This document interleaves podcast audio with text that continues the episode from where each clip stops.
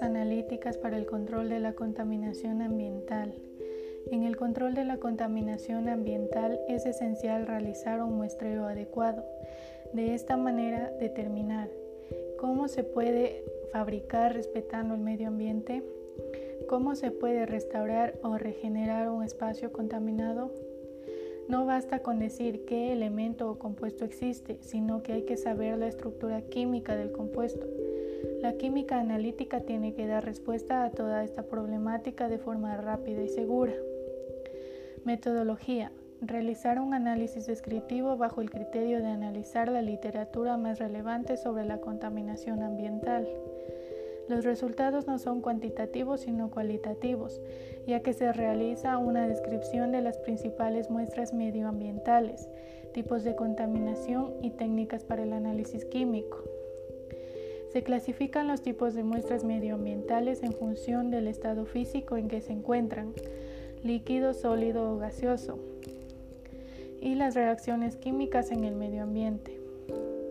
Tipos de muestras. Muestras gaseosas. El gas principal y el que más atención requiere en estudios ambientales es la atmósfera. Es necesario realizar análisis continuo de los componentes minoritarios y posibles contaminantes, bien de forma natural o de origen antropogénico. Muestras líquidas. Por excelencia es el agua. Se distingue entre aguas naturales, de consumo urbano, de uso industrial, residuales industriales, urbanas o de zona agrícola.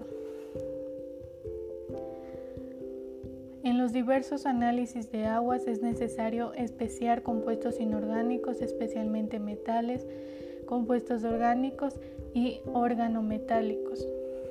Muestras sólidas. Su análisis lleva emparejado el problema de tratamiento de la muestra. Este difiere de cuál sea su origen, mineral, orgánico, biológico, vegetal, etc. También hay que considerar si el análisis a realizar puede hacerse con técnicas de análisis destructivas o no destructivas, si se desea conocer el contenido total, las diferentes especies o solamente su composición superficial.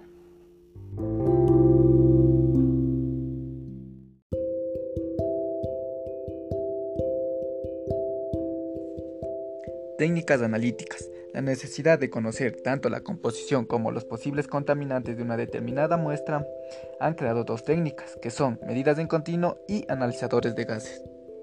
Medidas en continuo.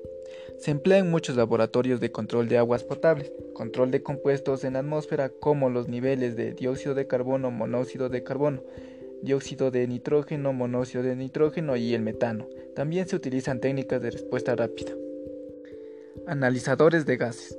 Estos sistemas pueden estar diseñados procurando separar mediante trampas, reactivos o absorbentes aquellos gases interferentes al sensor selectivo o bien dejando pasar un compuesto únicamente y utilizar un sensor universal.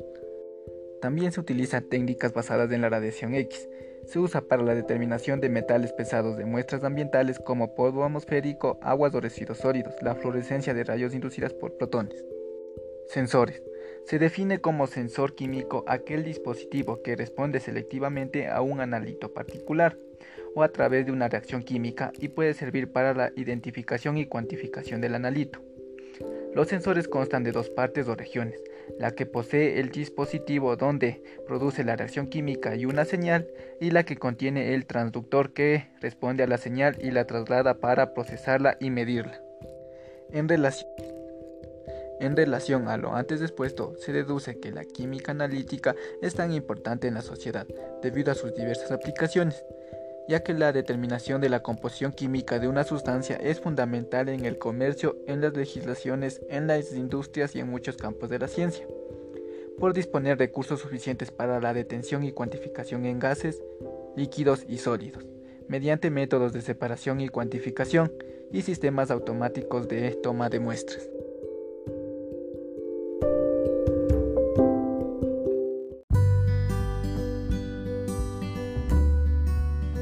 Elaborado por Michael Chango Luisa y Lisa Naranjo, carrera de Ingeniería Ambiental, Universidad Técnica de Cotopaxi.